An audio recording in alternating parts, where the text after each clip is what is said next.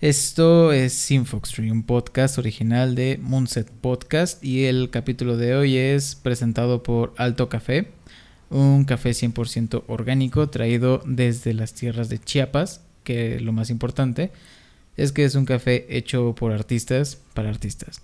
Haz tu pedido en arroba alto.cafemx y en sírveteunataza.com. ¿Cómo están el día de hoy? Yo estoy bien. Hoy tenemos a alguien aquí en el bellísimo set. Y ya, ya puedes hablar si quieres.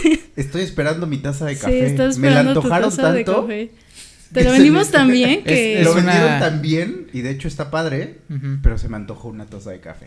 De hecho, Entonces- es, es una taza de café que se convirtió en, en set de la que destruyó la carrera de José José. Y pobre José José Y se pobre está José. retorciendo con esta cerveza tan rica. Sí, porque además lo de él La siento verdad. que eran como cubas y cosas así más. Cu- cubitas. Sí, sí. Más Cuba cosas. libre. Cuba libre, ajá. Cuba libre. Es la que Felipe está pidiendo, pero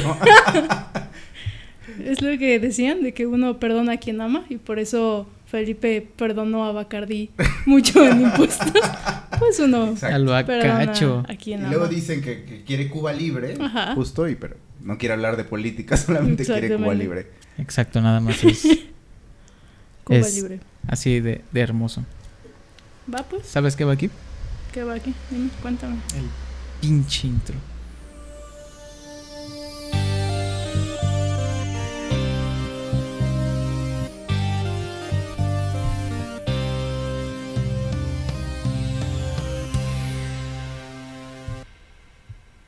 Aplausos, por favor. Aplausos. Sí, aplausos. En el estudio Aplaude. pocos aplauden, pero todos están de pie ovacionando. Ok. Bienvenidos todos a Infoxtree, un podcast sobre la industria del cine y entretenimiento en México, donde está medio jodida, y el mundo, donde cada jueves vamos a compartir un poco de anécdotas, datos, consejos, experiencias, cosas que nos topamos en esta incursión al mundo del entretenimiento, narrado por profesionales, amateurs, estudiantes y nosotros. Hermoso. Todos aprendiendo, ¿no? De Sí, hecho, todos todos aprendiendo. aprendiendo. yo creo que eso es lo padre de esta industria. Así me Que cuando damos por sentado algo, justo empezamos a aprender, más bien dejamos de aprender y en realidad todos tendríamos que estar evolucionando y todos tendríamos que estar aprendiendo los unos de los otros, Sí, ¿no? O sea, es no hay algo que nada nunca escrito. acaba, además. Pues Ajá, justo, El aprendizaje nunca acaba. Exactamente. y el soy- entretenimiento menos. Eh, madre. Claro que sí, jalo. Exacto. Yo soy Carlos Loaesa. Yo soy Esther Briones y... Y hoy tenemos un invitado que Muy se especial. llama. ¿Cómo te puedes presentar? por Yo soy Said García. Perfecto. Ajá. ¿Qué, qué eres? Cuéntanos. Un Un poquito poquito. de ti. Pues, mm, híjole, ¿Cómo te definirías? creo que me defino como igual alguien en aprendizaje. Cool. Justo es una persona que es muy curiosa. Soy bastante curioso, yo creo que desde chiquito. O sea, me gusta aprender varias cosas y yo creo que es difícil tratar de, de- de catalogarme con una sola etiqueta porque en realidad pues estoy Sí, haciendo siempre estás haciendo 20,000 cosas, 20 ¿no? millones de cosas. Sí, desde un proyectito 400 pequeño. trabajos, ajá. Entonces creo que más bien voy curando mi propio Tu propio... mi propio camino, mi propio Ajá. destino y mi propio trabajo, ¿no? Entonces, justo dentro de este eh, bello, eh, como bello ecosistema de, de- de comunicación, pues me dedico a la parte de la estrategia.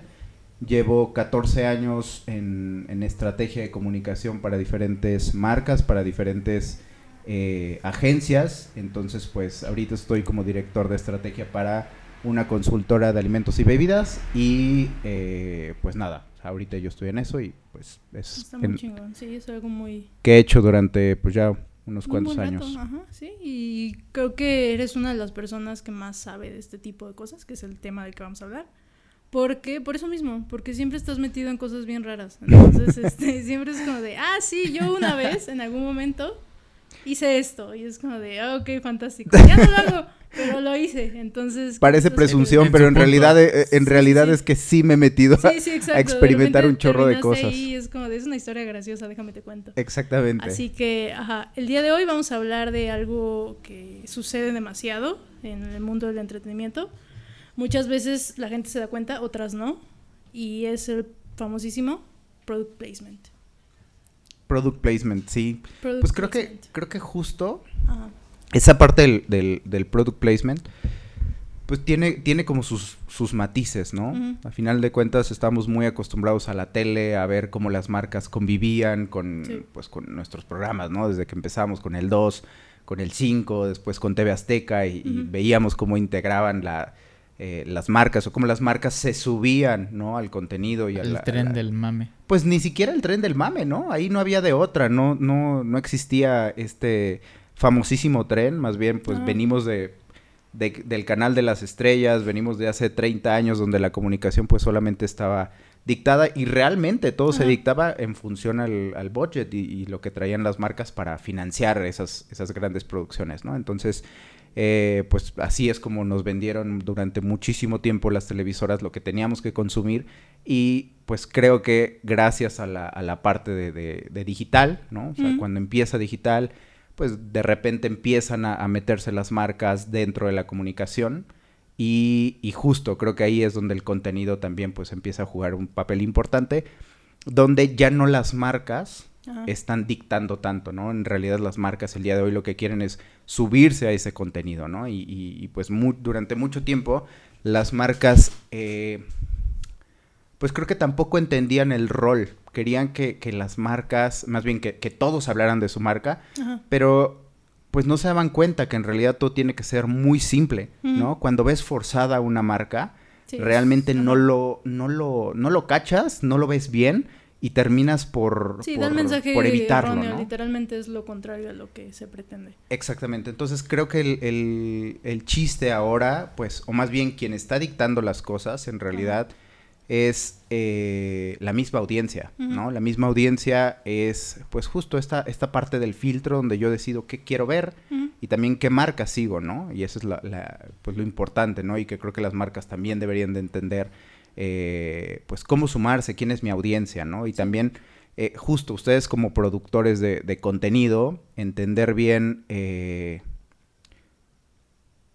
pues, qué es lo que quiero, qué es lo que estoy esperando de, una marca que me, que me, quiera patrocinar, ¿no?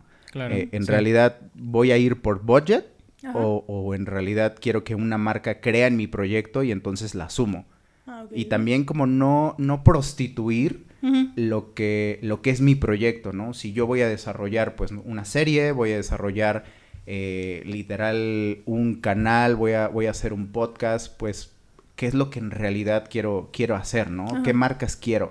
Eh, o solamente necesito el dinero y por eso lo voy a hacer, ¿no? O sea, yo creo que es importante tener justo esos objetivos para decidir, pues, qué, qué tipo de, product placement es el que quiero, ¿no? y, y, entendiendo bien también las reglas de, del...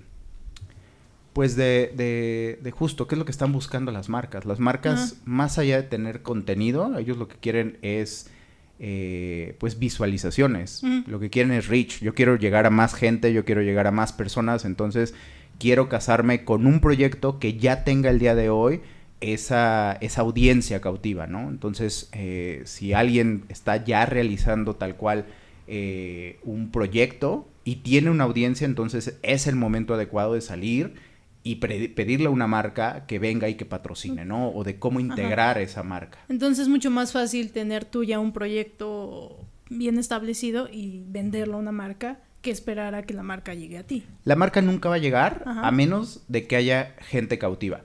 Que es, si, si lo ponemos así, es el mismo modelo que, que sigue, o, sea, que era antes, ¿no? Con este tema de que les decía de la producción y, y, y todo.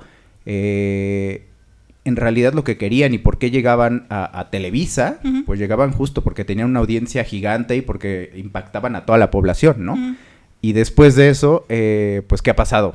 ¿no? O sea, el día de hoy, pues ya tenemos como microsegmentos ah. o tenemos proyectos que tienen alcance de mil, dos mil, cinco mil personas y pues le funciona también a las marcas, pero ellos necesitan justo generar un mix de medios donde, ok, voy a meter contenido en este lugar eh, con estos influencers, aparte sí voy a comprar medios, es importante entender como la, la, el big picture de, de, lo que ellos están buscando, ellos necesitan alcance, entre más gente vea su marca o entre más gente eh, se case con la marca, eh, pues ellos van a llegar a, literal a fondear o van a llegar y van a decir, sí, te doy 10 mil pesos, te doy 100 mil pesos, pero solamente porque tienes una audiencia, ¿no?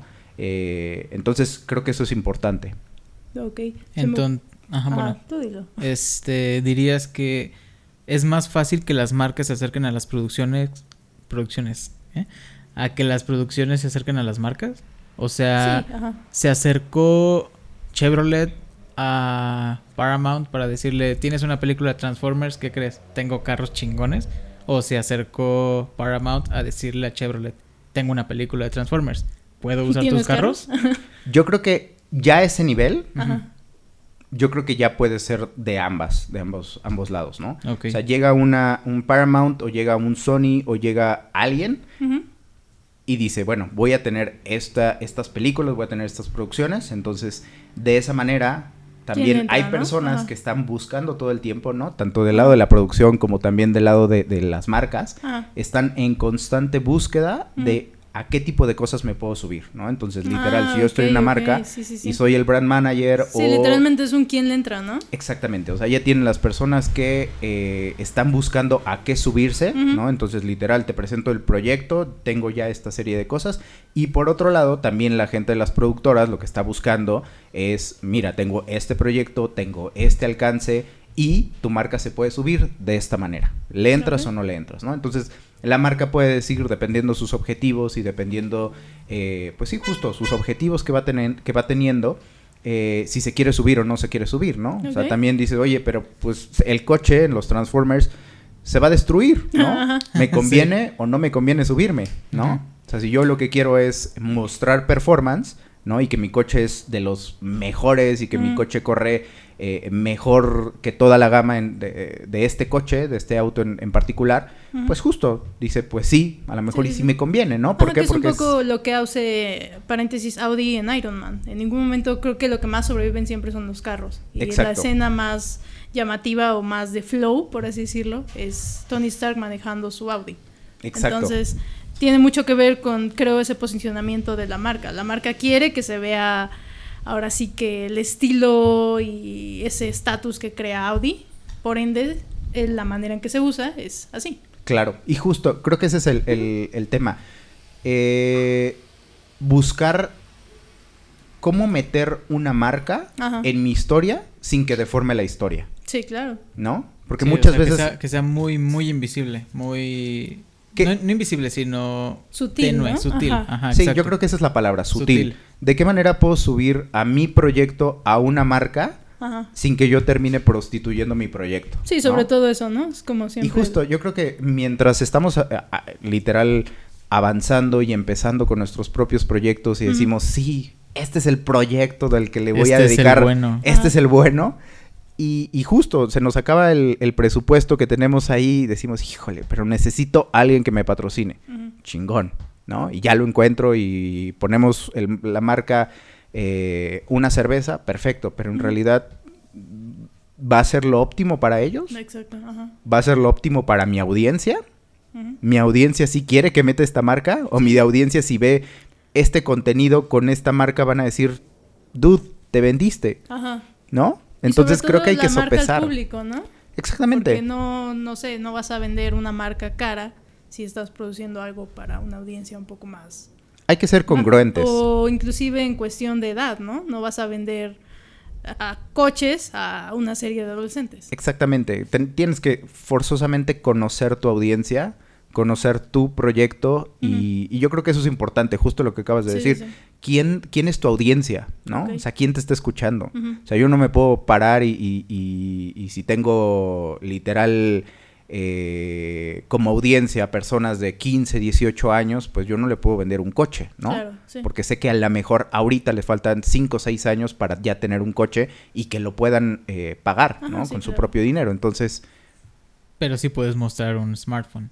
a pero mejor. sí, justo, justo, justo. una ese tipo de cosas. Ándale, una tablet, ¿no? O sea, ese tipo de proyectos, más bien, ese tipo de, de marcas, yo creo que quedan perfecto con, con, con esta audiencia que estamos poniendo como hipotética. Sí, sí, sí. Eh, pero a eso me refería, hay que ser congruentes con tu proyecto, tu audiencia, ¿no? Y también ser, ser bastante transparentes con las marcas. Sí, sí, sí. Porque yo quiero que una marca crea, eh, eh, crea en mi proyecto, pero no solamente en este, sino a largo plazo.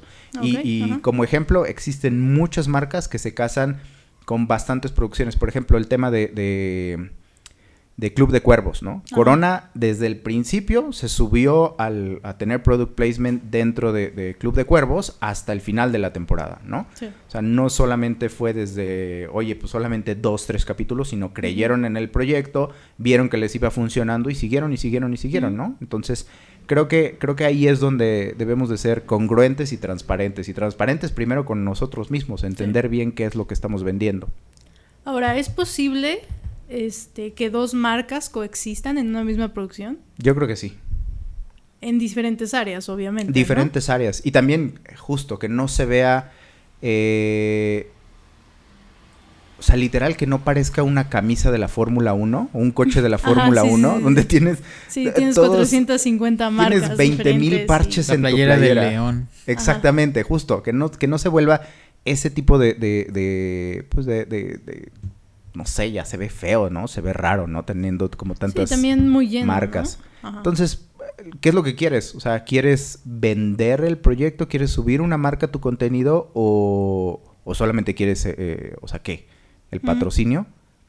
Entonces yo creo que ahí es donde debemos de ser bastante Ah, bueno, congruentes. ajá. Son dos cosas diferentes, ¿no? El patrocinio y el product placement, ¿o son lo mismo?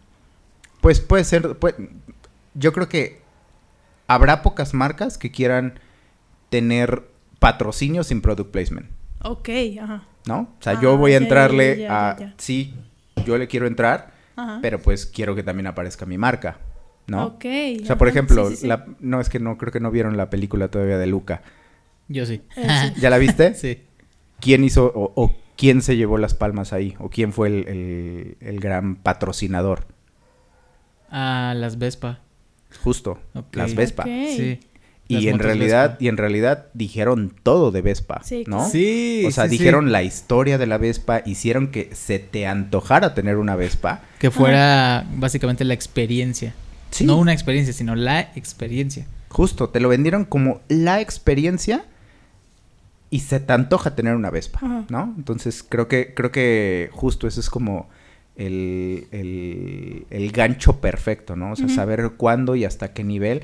Y, y respondiendo un poquito a la pregunta, creo que sí puedes tener un, un patrocinio con un muy buen product placement. eh, en caso de que encuentres una marca que, que solamente quiere patrocinar, digo, pues es porque ya cree perfectamente en tu proyecto, sí. ¿no? Pero normalmente lo que van a querer es exposición, ¿no? Van a querer exposición y llegar a una audiencia que tú ya tienes. O sea, si llegan Sí, sí, y, y le entran con dinero o le entregan o le entran con especie es porque pues ya tienes una audiencia, ¿no? Y eso es lo que principalmente están buscando. Sí, ¿Por qué claro. crees que el tema de los influencers funciona bastante? Porque ya hay una audiencia, porque los influencers tienen una base de seguidores de 10 mil, eh, 200 mil, un millón, 15 millones de, de- de personas siguiéndolos, entonces mi, mi producto es completamente relevante para ellos, ¿no? Sí, claro. Yo ya sé que quiero que, que Yuya patrocine eh, o que tenga eh, o que se esté poniendo mi rímel. ¿Por qué? Porque la mayoría de las chavas que siguen a Yuya, pues obviamente están pensando en maquillarse o la siguen Claro. porque da tips de belleza o da tips para maquillaje. Entonces, ese tipo de cosas pues pues funcionan, ¿no? Si yo le doy una cerveza a Yuya, pues primera primera pues no sería el tiempo, ¿no? Ajá, Está sí. embarazada y aparte Eres el babo. soy el babo, ¿no? Y le doy este Este, Pues sí, siento que, y además hay muchas reglas, ¿no? Creo que gran parte de las reglas, o bueno, en el poco tiempo en el que trabajé en una agencia, por así decirlo, fue que me di cuenta que cada marca tiene sus reglas para trabajar con dicha marca. Y no solo al nivel de su producto, sino desde su logo. Me acuerdo que Liverpool no podías... Es parte de este, tu vida. no podías ponerlo, por ejemplo, me parece que en negro. Su logo siempre tiene que estar o en rosa o en blanco, pero Claro. no puedes jugar en negro. No podías moverlo a menos de tales píxeles, no podías deformarlo, etcétera, etcétera, etcétera. Y cada marca era diferente. Liverpool tenía esas reglas y creo que era Ralph Lauren, no me acuerdo cuál, tenía otras diferentes en que nada más podías cortar tal cosa. Entonces, asumo que al igual que con el logo, cada marca especifica sus Condiciones. a sus condiciones de uso, por así decirlo, a su producto. Claro, es que a- ahí ya entras a otra cosa donde es el manual de uso, ¿no? En qué Ah, sí y qué no. Ajá. O sea, están los do's and don'ts. Yo como marca, ¿con qué me quiero asociar y con qué no me quiero asociar? qué quiero que digan y qué no quiero que digan. Entonces, justo, o sea, dentro de este proceso, si, si veo que hay algo que no me beneficia, pues Sí. obviamente yo no lo voy a querer, ¿no? Y, y por eso muchas veces eh, cuando hay una producción o cuando hay un comercial o cuando hay, eh, pues sí, literal, cuando se está haciendo el, el proyecto, siempre hay alguien de marca dentro de la producción, ¿no? Entonces, Ah, ok, o sea, literal es ajá. una toma y en la toma el brand manager o, o la persona dentro de la marca te Ajá. puede decir, ¿sabes qué? No me gusta esto, cambia esas dos palabras, ¿no? Ok, ya, o, ya, ya, ya. ¿sabes qué? Así Como- no va. Como el va. superportero de Derbez. Sí, literal, córtale mi chavo, córtale mi chavo, tenemos que cambiar la, la- y me ha tocado muchas veces, ya, y, y sí, o sea, con quienes he trabajado, literal puedes cambiarlo, puedes decir, ¿saben qué? Pues no es el producto, mejor cambiemos esto, eh, y- o quítate la playera, esa playera no puedes ir porque pues estás vendiendo algo que ni siquiera está en, en Liverpool. Ok, ¿no? ajá. O sea, imagínate sí, que sí, tienes una playera que, de algo que solamente se, se, se vende en Palacio de Hierro. Ok, Pues no, sí. tengo que ser congruente, ¿no? Entonces, el brand manager literal es el policía Sí, que se encarga de ver que, eh, o sea, Se la cumpla, producción ajá. se cumpla, ¿no? O sea, que dentro de- del proyecto mi marca esté bien. Entonces ahí le sumas a la ecuación a alguien más que siempre va a estar al Sí, pendiente, sí, ¿no? obvio. Entonces tengo mi historia, pero pues también tengo al policía que me está diciendo si sí o si no. Y también pues ahí tienen que, que llegar a un acuerdo, porque Sí, claro, para que ni se vea obvio, como tú dices, ah, ni se vea forzado en sí el placement, pero tampoco pase desapercibido, porque obvio a la marca no le conviene que nadie se dé cuenta que existe. siempre van a querer exposición, siempre van a querer verse bien. Es un hecho. Se me ocurre una, una pregunta como para meter en aprietos a una marca, como de qué pasaría si, pero, o sea, la voy a formular a ver si, si me sale bien. Imaginemos que hay una película sobre eh, Snowden, que sí hay, pero imaginemos que hay otra Ok. en la cual volvamos a imaginar que Snowden es un cliente frecuente de sudaderas Vans. Si se quiere retratar al personaje de Snowden con sudaderas Vans, sabemos que tanto no es un personaje despreciable, tanto tampoco es un personaje, digamos, 100% admirable. La marca Vans es- diría, no, ni madres, ni se atrevan a ponerla, o se arriesgaría a decir, pues va, sé que son views, órale va. Pero ¿por qué no sería un personaje como tan bueno Snowden? Por el- la polémica de... O sea, ¿sigue Pero- la regla de la polémica vende? ¿O cómo lo Pues una dependiendo. marca? No, o sea, en el, en sentido de que... Bands of the World, Sí. pues prácticamente es salir, ¿no? Estar fuera. Ok. Ok. Y entonces es ir en contra de las reglas. Entonces, justo, o sea, dentro de, para esta campaña en específico, a mí como Vance, ¿me funciona tener Snowden? Que va en contra de las reglas. Mi marca es- está en contra de las reglas. Entonces ahí es donde dices, bueno, pues igual y sí, ¿no? Podría ser polémico, pero me funciona, ¿no? ¿Por qué? Porque yo tengo atrás a una serie de personas que creen en mi marca y que creen que mi marca es rebelde, que mi marca tiene ciertos arquetipos y pues de alguna manera pues eh, me funciona a mí, Ok, ¿no? va. Podría estar justo en tela de juicio y decir, no, ¿sabes qué? Es que Snowden, Snowden, no. Pero ¿con qué otro tipo de, de- de- De de criterio. perfil, no? ¿Con qué otro, qué, qué otro perfil escogerías entonces? Creo que sería alguien más, Es más, fuera de esa marca. Yo soy el brand manager Ok. y tú tienes una serie que me vas a presentar. ¿A quién me traerías como, como personaje? Ay, se puso Sergio la Para cosa. que digas no, ni madres, ni a madrazos quiero mi marca en ese personaje. No, no, no, al contrario. Sí, o sea, tú me lo vas a proponer. O sea, tú tienes la historia, yo soy el brand manager y me dices, en mi historia va a estar tal persona que se va a poner una sudadera de Vans y va a tener unos tenis de Vans.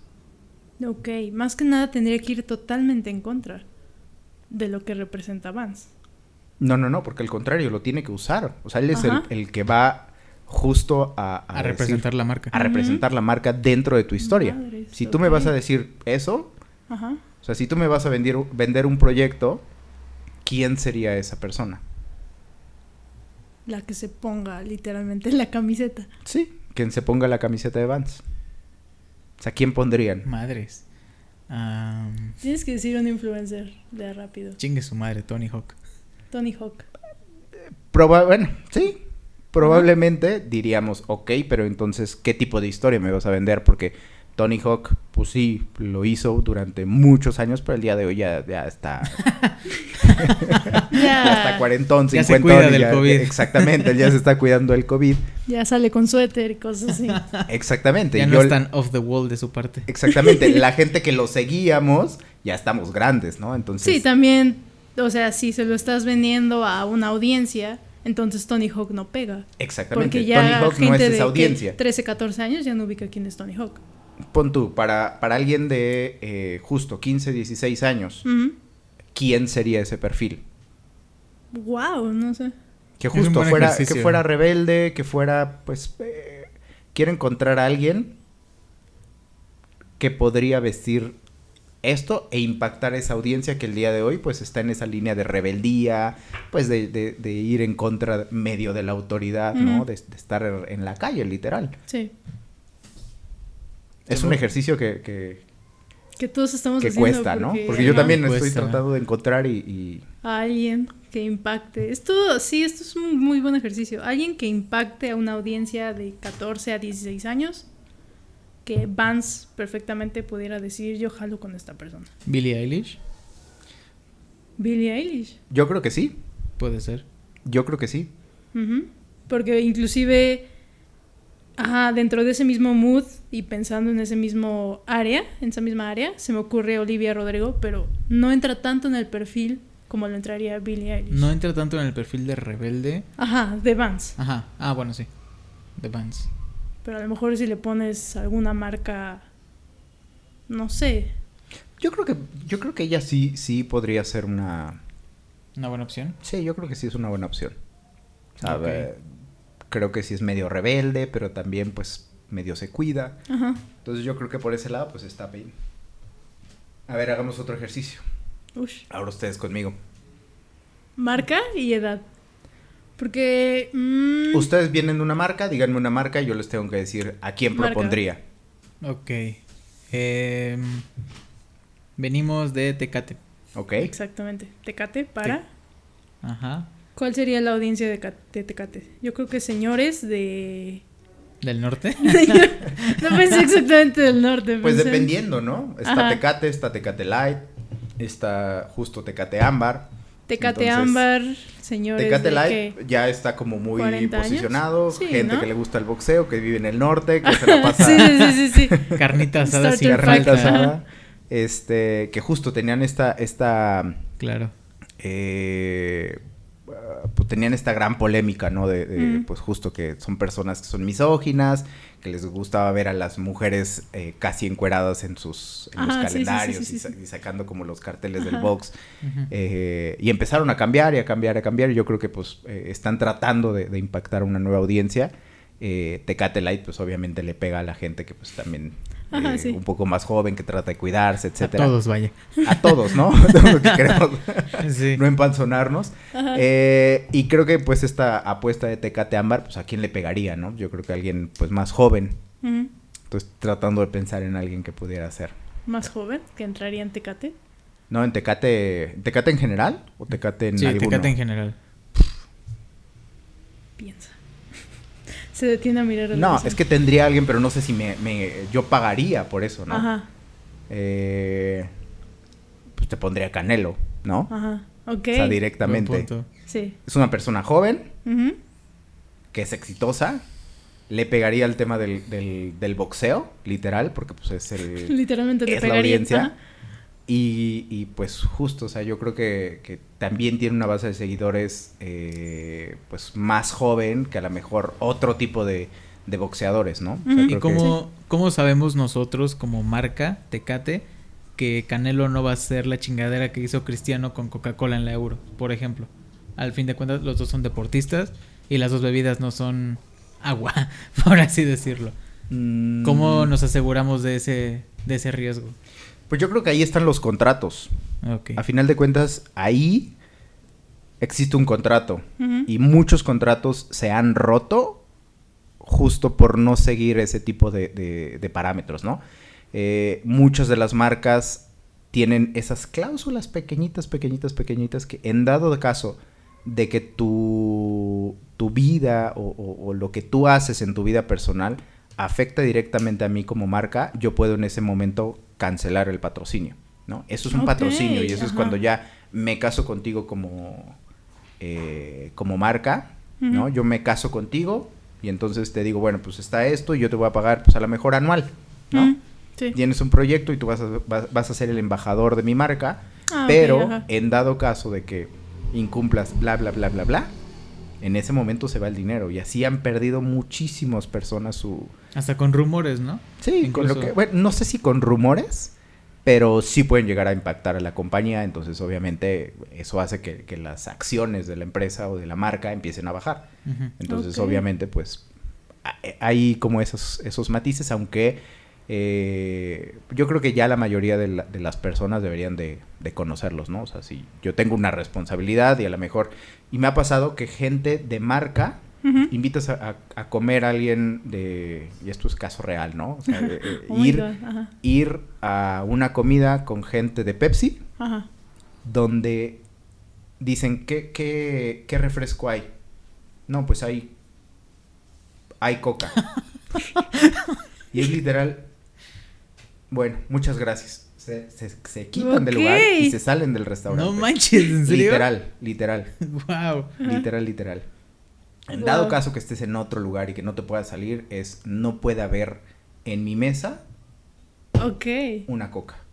Me lo puede poner allá en un vaso y traérmelo, pero no puede estar aquí enfrente.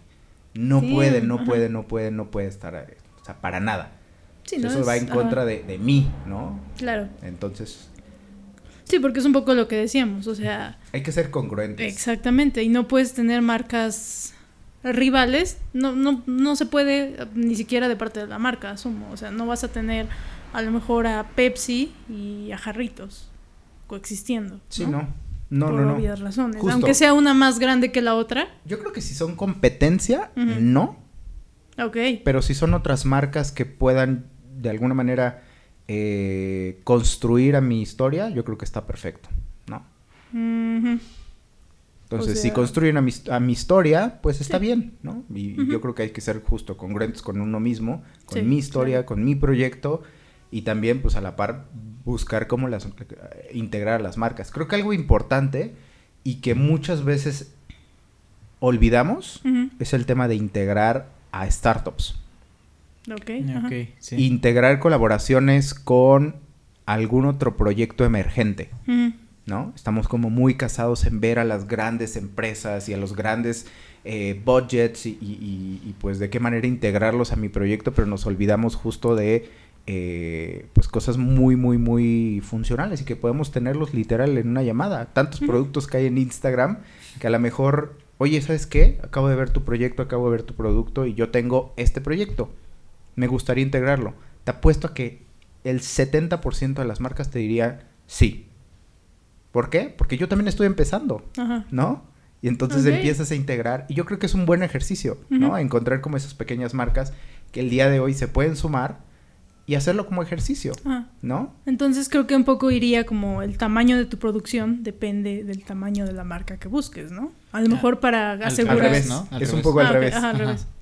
Para poder asegurar que va a ser un sí, por así decirlo. Porque ¿Que va a tú como sí? producción pequeña no puedes ir con Coca-Cola y decirle, por favor, patrocíname. Sí, Sería estás- muy difícil. Exactamente. Sería muy difícil. Sería literal llegar a tocar a un castillo, ¿no? ¡Oli! ¡Oli! Tiene Peso extensión. taco, entonces- señor, peso taco. No, creo que. Creo que podría ser una muy buena prueba. ¿no? El hecho de, de, de foguearnos con este tipo de integraciones. ¿Cómo puedo integrar yo eh, en una producción a un alto café? Ajá. Uy. Sí, ¿Cómo claro. lo voy a hacer? De manera muy sutil. Empecemos con ese tipo de ejercicios, ¿no? Son válidos. Sí. Si después se hace y si después podemos integrar a alguien más de, de, pues justo una empresa eh, mediana, pues perfecto, ¿no? Pero empecemos con lo que tenemos a la mano Ah, y no cerremos esas ventanas que están ahí como oportunidades, ¿no? O sea, este tipo de colaboraciones creo que eh, nos hacen tener mayor, eh, mayor experiencia para que cuando tengamos esas ventanas abiertas podamos decidir, ¿no? Y saber cómo, cómo integrarlos. Sí, sobre todo porque, o sea, siempre, creo que siempre es bueno tener una marca.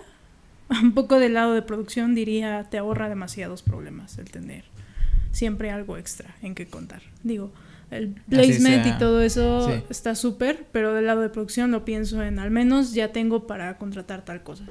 Y va creciendo tu budget siempre. Entonces, es un ganar-ganar al fin y al cabo, si sabes manejarlo, creo que es. Pero también ahí encuentras justo, cuando empiezas a colaborar, es no solamente colaborar con, eh, con una marca, ¿no? Con un emprendimiento, sino también colaborar con otras casas productoras, ¿no? Con otra producción. O sea, yo puedo tener un aliado, yo tengo mi producción, pero sé que necesito una producción mayor. Entonces encuentro quién esté también haciendo otras producciones para hacer un proyecto un poco más grande, ¿no? Ok, ajá. Entonces creo que esas cosas de colaboraciones muchas veces funcionan. Otras cuando dices, híjole, esto es mío y no lo voy a soltar, bueno, pues tienes el doble, la doble eh, responsabilidad, ¿no? De conseguir tú el, ese dinero, ese budget y también pues ver quién te puede apoyar. ¿no? Sí. Ok. ¿Cuál o cuál sería una buena manera para producciones pequeñas poder conseguir patrocinadores, pero no tanto de startups, sino como de la parte media, por así decirlo, o sea, ni grandes corporaciones, guía básica para, guía básica para conseguir no vas a ir con Coca-Cola, pero tampoco a lo mejor vas a ir con la vecina que vende salsa macha. No, no creo que la vecina que vende salsa macha, pero dame un ejemplo de una marca que quieras integrar. Mediana. Teníamos el ejemplo. Es que se, me fue el nombre. La verdad se me fue hace meses. Pero teníamos el ejemplo de una marca que básicamente era competencia, pero muy pequeña, de Maruchan. Era sopa ah. instantánea. ¿Como Nissin? Ah. UFO, UFO, UFO, era UFO. Wow, nunca lo había escuchado. ¿Verdad? pues creo. Mm, ¿Son cohetes o balas? A esta hora ya no se sabe. Exacto. Mm, creo que el, acercamiento más indicado Ajá.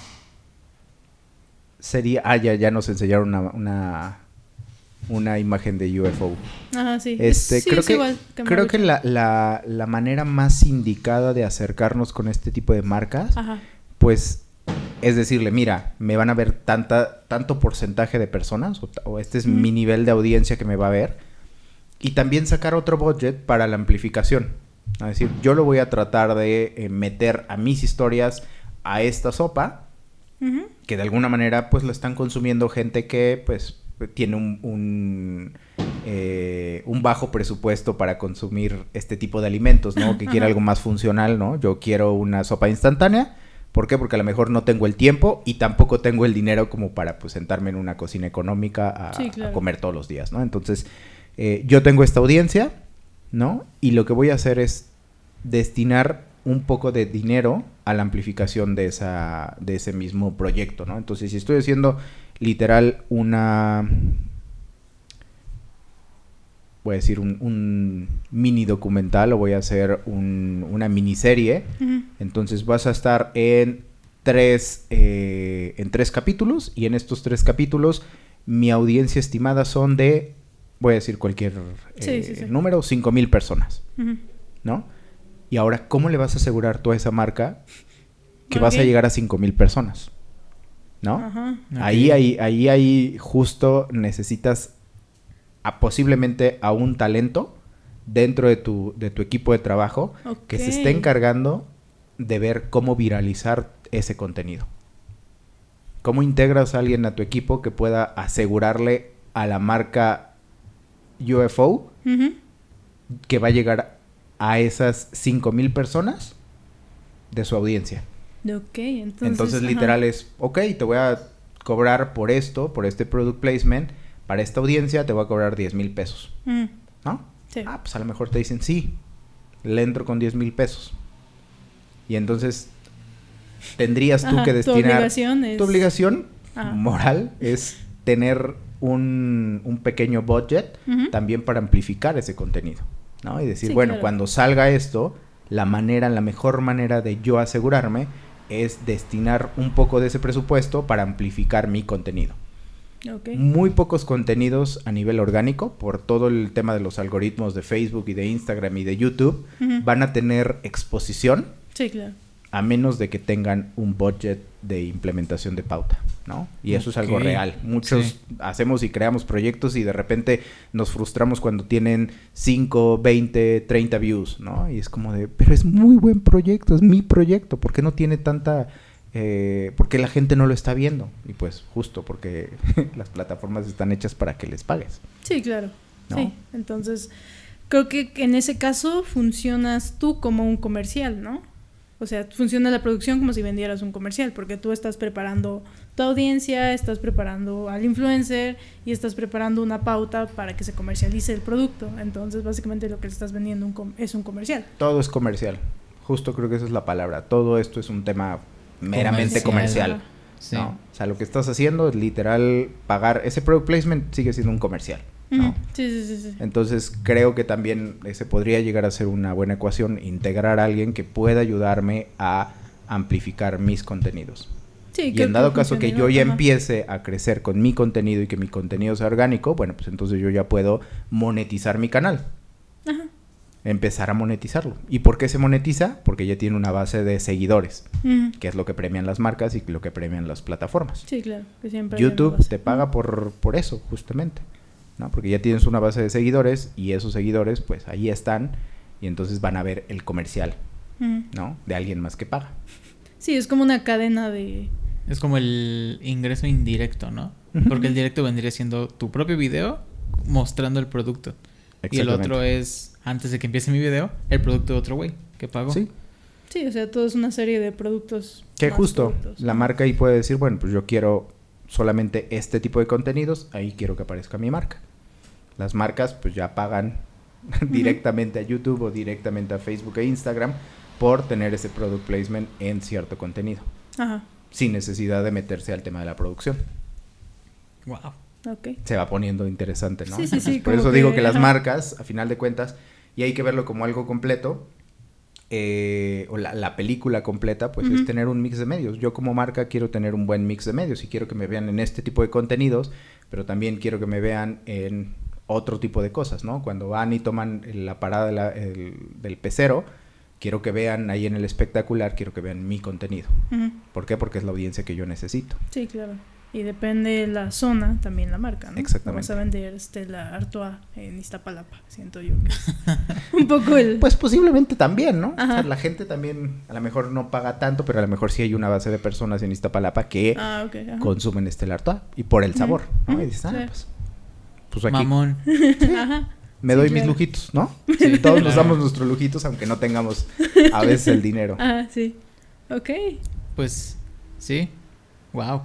Es toda una... Fue como una avalancha de Ajá, información. sí, es como toda una cadena rara, porque creo que siempre por donde empiece, este, no es como acaba, o no sé cómo, ni siquiera no sé cómo describirlo. Ah, cabrón. porque- Ajá, sí, porque creo que mm, todo, toda marca puede casarse con una persona. O pero con una producción. Con una producción, Bueno. pero al mismo tiempo eh, todo se rige como en delgadas líneas, ¿no? Es un poco eso, como se tiene mucho cuidado con la marca y sobre todo en marcas grandes se tiene mucho cuidado con sus reglas, por así decirlo, de juego. Entonces eso es algo que creo que se cuida demasiado y que mucha gente a lo mejor no se da cuenta, que Coca-Cola es muy estricto en ciertas cosas o que Pepsi es muy estricto en ciertas cosas y en verdad, como tú dices, por ejemplo, esto del restaurante, eh, son cositas que a lo mejor viven en el mundo pero que nadie se da cuenta y que en verdad existen, o sea, es... Sí, dentro, dentro de las empresas y dentro de las marcas va a haber esa persona, que es el brand manager, que se va a encargar de... de- El chingaquedito. Pues sí, o más bien quien tiene la batuta. Él es el principal encargado de abogar por su marca. Sí, Entonces claro. nunca le va a entrar un proyecto que vaya en contra de la marca.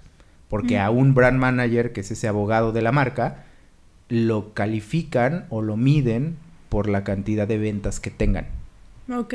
¿No? Entonces, pues si yo como brand manager estoy haciendo cosas que impacten a cierta audiencia, es para que me compren. Claro. Y entonces si vienen y me compran, pues yo estoy cumpliendo con esos objetivos y está bien. Pero si yo sé que con ese contenido voy a afectar o no cumple las expectativas, pues posiblemente no tenga un retorno de inversión. Ujú, claro. Entonces si no tiene un retorno de inversión, pues no, no me conviene, ¿no? Ujú. Entonces, pues justo es como Ajá. ¿Y seguiría aplicando el de no hay mala publicidad? O, O es un mito. Ajá, o es un mito y al fin y al cabo Pues yo vale creo que- más la imagen que... yo creo que sí sí hay mala publicidad. Ok. O sea, yo creo que sí, el hecho de que hablen de tu marca no siempre eh, está bien. O sea, Ujú. Justo, o sea, te puedo nombrar muchísimos ejemplos de marcas que han salido eh, heridas, ¿no? De, de comentarios y de, de cosas negativas, ¿no? Justo por eso las marcas también tienen manuales de crisis. ¿Qué hago si... Ah. ¿Qué hago si en realidad están hablando en contra de mi marca? Ajá. ¿no? Y muchas veces sale el community manager y saca eh, por ahí algún tipo de jajaja, jijiji. ¿Y por qué te estás riendo de mí? ¿No? Y entonces la gente es como de, pues tú no deberías de reírte de mí, ¿no? Tú Ajá. deberías de darme servicio. Y Darme entonces- solución. Exactamente, de darme solución. Entonces la publicidad pues no fue buena precisamente. Hizo ruido, ajá. pero el ruido no es publicidad. El ruido muchas veces crea más ruido. Ah, ok. Entonces, sí, sí, sí, sí. toda publicidad debe de tener un sentido y un objetivo. ¿no? Sí. Entonces, el sentido es que me beneficie, Sí. ¿No? Entonces, y el objetivo, pues, es llegar a más audiencia. Entonces, yo quiero que hablen, pero bien de mi marca, porque ese es el objetivo. Si están hablando mal, pues no me conviene, porque entonces el yo poder Mm. ir en contra de eso negativo me va a costar el doble. Entonces, prefiero a veces callarme, Sí. ¿no? A tener una postura que precisamente sea mala. Habrá algunas marcas que digan, pues a mí toda la publicidad, pues Sí, ¿no? Es parte ¿No? de... Ajá, de las reglas de juego de cada marca, ¿no? Justo, ¿cuánto le costó? No recuerdo bien la cifra, pero ¿cuánto le costó a Coca-Cola el hecho de que Cristiano Ronaldo haya quitado las botellas? Creo que fueron millones de dólares, pero no recuerdo Cuatro la mil cifra. millones. Cuatro mil millones de dólares. Sí. Entonces, imagínate, no hay publicidad Esos mala. sí son influencers, no chingaderas. Sí. Por eso decían que, que estaba muy agradecido este Andrés Manuel con Cristiano Ronaldo. No, y... Creo que lo que hizo... ¿Sí vieron que puso ajá. en la mañanera su el video de Cristiano Ronaldo? No. Sí, lo, lo vi en- bueno, ¿tú lo viste? Bueno, yo creí que era meme, porque yo no Yo también creía que Hay demasiadas cosas que uno piensa que son memes. Es que además, además si pones al, al viejito ese con las manos aquí en, en la cintura, viendo su pantalla orgulloso, pueden poner lo que sea. Entonces, ya no sabes si es- es- está No, hablando pero en eso fue cierto. si Chiste o es meme, anécdota. Eso fue cierto. Qué chingados con ese güey. Pero entonces justo, o sea, fue, fue negativo para Cristiano, digo, perdón, no para Cristiano Ronaldo, él sigue ganando millones. Sí, claro. Eh, pero para Coca-Cola sí, y es una super empresa. Claro. Entonces imagínate qué es lo que tienes que hacer para ganar esos 4 mil millones de dólares. Ay, güey. Ajá. Le, impacta directamente en el equity de la marca. Entonces, Sí. ¿qué hago?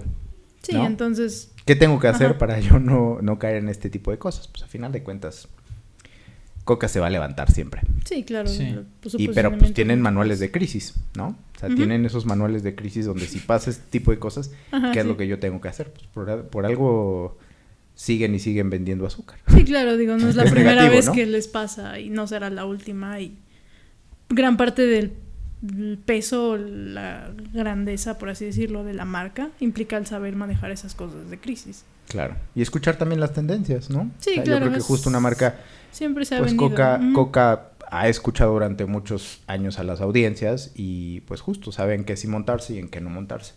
Una de ellas pues es evolucionar y a lo mejor ya hacer productos con menos azúcar cada vez más, tener nuevas líneas de productos, ¿no? Entonces, Sí, ¿no? Ujú. Y Wow. tiene muy buenos anuncios, por así decirlo. pues imagínate la cantidad de personas. De hecho dicen que en la industria siempre de manera directa o indirecta terminas trabajando para Coca. Ok. o sea, Coca es ese monstruo Es que- la Roma del día Sí, de hoy. ese es, ese es como un secreto a voces que dicen. O sea, yo creo que yo he trabajado como dos o tres cosas directa o indirectamente para Coca. es un momento.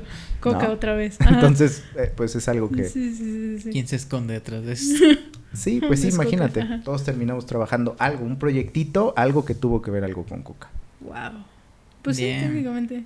así funciona la Tiene, vida. tiene un punto. Pues sí, Ok.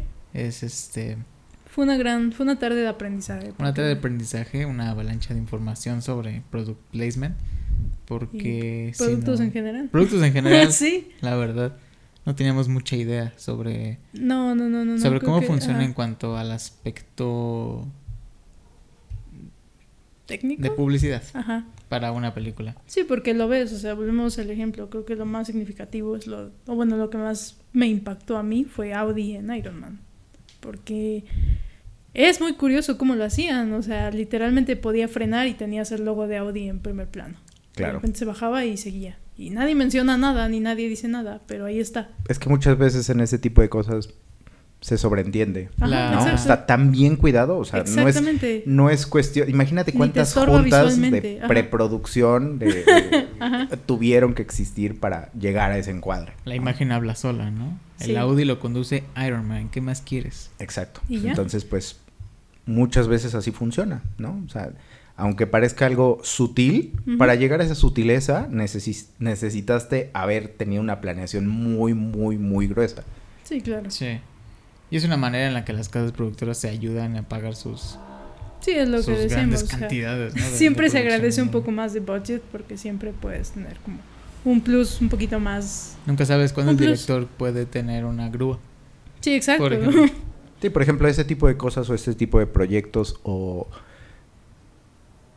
o patrocinios te ayudan para la producción, ¿no? Y sí. después ya lo que empieces a ganar con el tema de las visualizaciones, pues eso ya es ganancia, sí, claro. ¿no? O sea, nunca, yo creo que hay que ser como también justo, volvemos al tema de la congruencia. ¿Cuánto dinero necesito para este proyecto? Sí. Para sacarlo.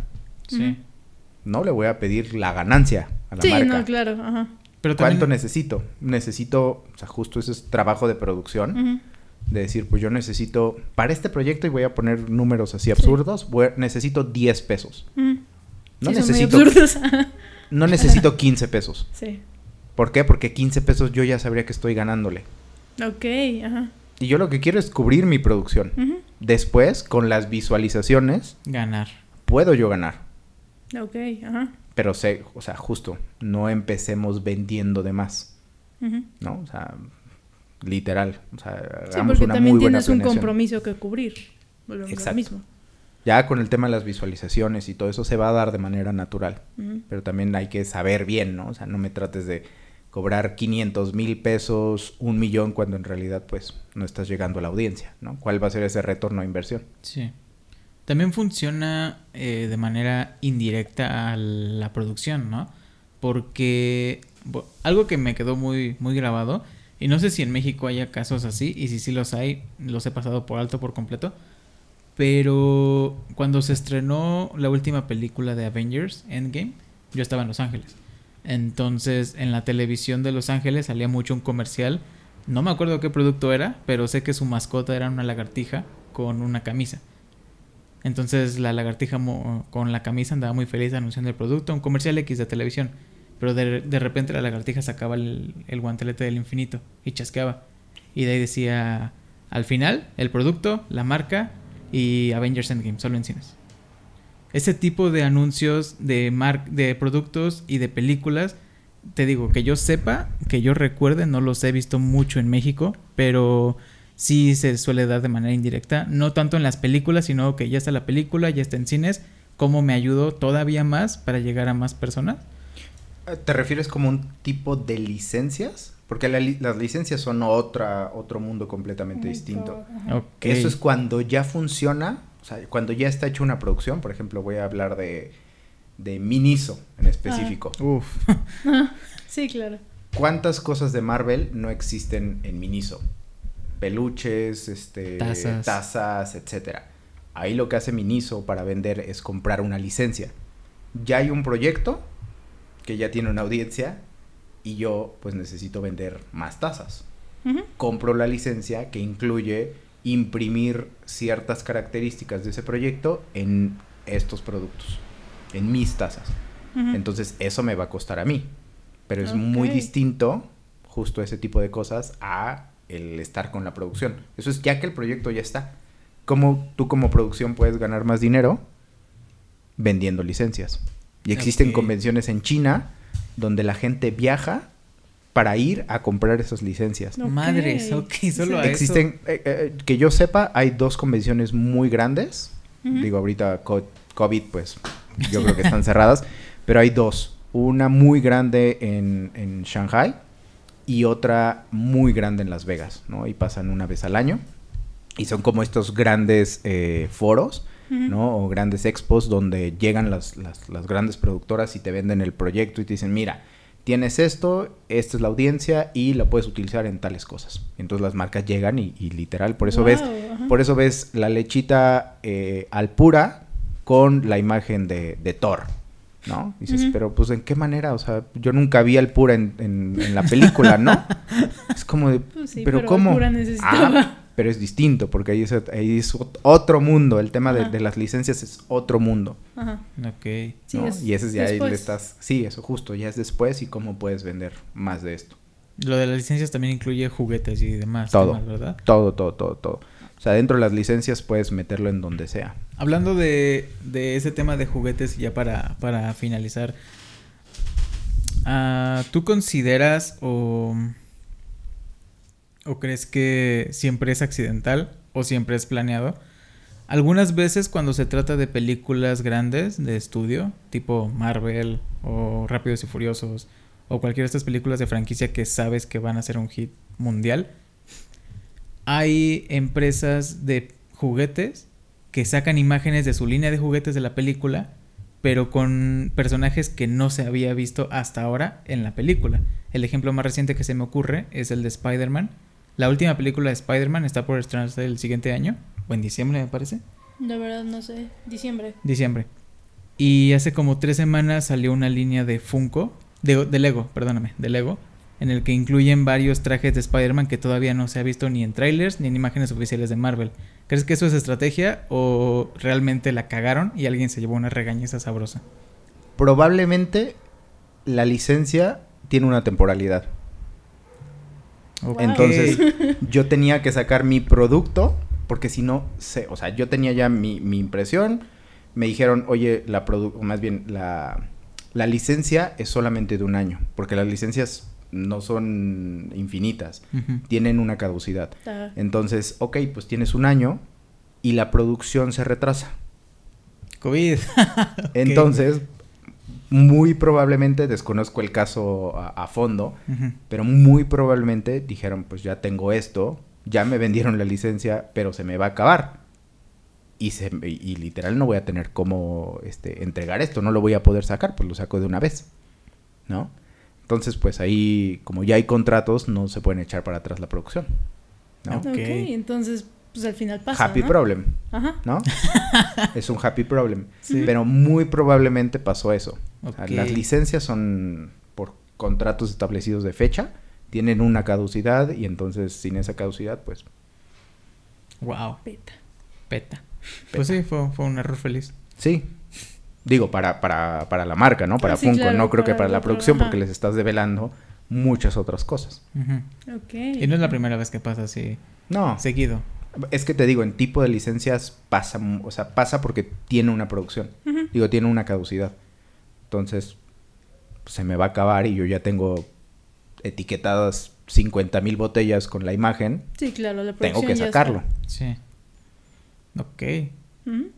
Pues- vuelve problema de alguien más, por así decirlo. Y, y- y literal son de cosas muy pequeñitas. O sea, puedes usar. Hay, hay licencias donde puedes utilizar solamente los colores.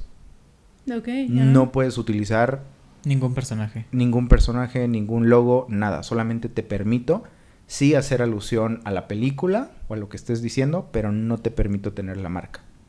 Ok, ajá. Entonces, pues, también ese tipo de cosas juegan. O sea, hay licencias de todo, o sea, todo tipo de contratos. Madre. Es otro mundo. Eso Sí. Eso es otro mundo y si quieren en, en otra ocasión nos clavamos, pero Por supuesto, sí. Este, Porque sí. es muy interesante. sí, las licencias es otro show completamente distinto. Pues ha sido un, un bello capítulo de aprendizaje De sobre, aprendizaje. sobre este mundo del, de la publicidad en las películas, pero también sobre pues todo, ¿no? O sea, fue, fue tonel- toneladas de información, hasta de consejos y de cómo hacer algunas cosas para obtener patrocinios. Entonces creo que fue un bonito capítulo. Súper. Pues Súper. yo encantado de participar y pues ya esperemos el siguiente. El de licencias al parecer. Sí. Pues qué, qué hermoso. Bueno, el capítulo de hoy fue patrocinado por Alto Café, un café 100% orgánico traído desde las sierras del Soconusco en Chiapas y lo más importante, un café hecho por artistas para artistas. Pues esto ha sido hermoso. Eh, yo soy Carlos Loaesa. Me pueden encontrar como arroba pendejo. Arroba carloaesa nada más. ya ni sabe, Y- ya ni sabe decir sus redes, no, todo mal. Y carloaesa.blogspot. Blogspot pendejo. Sí, sí, es ya el vete a otro. dormir, ya vete a Word. dormir. Googleenme WordPress. nada más, googleenme. WordPress.com. Y, y ya, ahora te toca a ti hacer el uso. Ah, no, se vale. En- estoy en Instagram y en Twitter como Esther Bri H. Ya. Es todo. ¿Y a ti cómo te pueden encontrar? A mí como Said García. Mucho gusto. Mucho gusto. Qué- qué Muchas bonito. gracias por la invitación. Presentado por Moonset Podcast. Esto ha sido Infoxtree. Adiós.